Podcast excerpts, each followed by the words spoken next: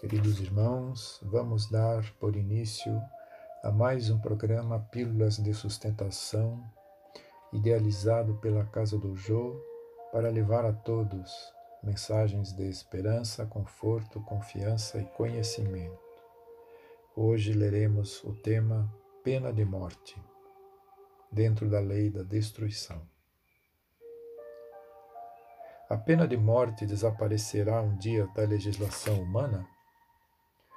A pena de morte desaparecerá incontestavelmente e sua supressão assinalará um progresso da humanidade. Quando os homens forem mais esclarecidos, a pena de morte será completamente abolida da terra. Os homens não terão mais necessidade de ser julgados pelos homens.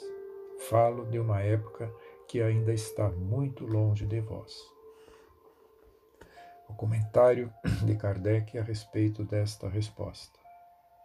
O progresso social ainda deixa muito a desejar, mas seríamos injustos para com a sociedade moderna se não víssemos um progresso nas restrições impostas à pena de morte entre os povos mais adiantados e à natureza dos crimes aos quais se limita a sua aplicação. Se compararmos as garantias de que a justiça se esforça para cercar hoje o acusado, a humanidade com que a humanidade com que o trata, mesmo quando reconhecidamente culpado, com o que se praticava em tempos que não vão muito longe, não poderemos deixar de reconhecer a via progressiva pela qual a humanidade avança. A lei de conservação dá ao homem o direito de preservar a sua própria vida.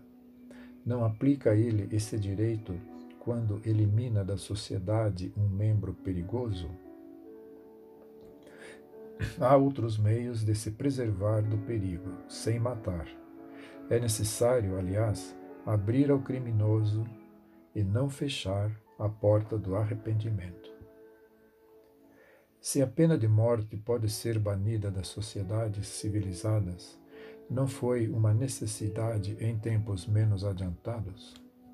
necessidade não é o termo. O homem sempre julga uma coisa necessária quando não encontra nada melhor. Mas, à medida que se esclarece, vai compreendendo melhor o que é justo ou injusto e repudia os excessos cometidos nos tempos de ignorância, em nome da justiça. A restrição dos casos em que se aplica a pena de morte é um índice do progresso da civilização? Podes duvidar disso? Não se revolta o teu espírito lendo os relatos dos morticínios humanos que antigamente se faziam em nome da justiça e frequentemente em honra à divindade, das torturas a que se submetia o condenado e mesmo o acusado para lhe arrancar, a peso do sofrimento, a confissão de um crime que ele muitas vezes não havia cometido? Pois bem, se tivesses vivido naqueles tempos, acharias tudo natural e talvez, como juiz, tivesses feito outro tanto. É assim que o que parece justo numa época parece bárbaro em outra. Somente as leis divinas são eternas.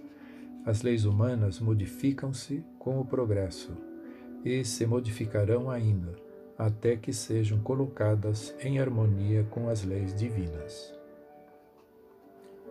Jesus disse: quem matar pela espada perecerá pela espada. Essas palavras não representam a consagração da pena de talião? E a morte imposta ao assassínio não é a aplicação dessa pena? Tomai cautela. Estais equivocados quanto a estas palavras, como sobre muitas outras. A pena de talião é a justiça de Deus é Ele quem a aplica.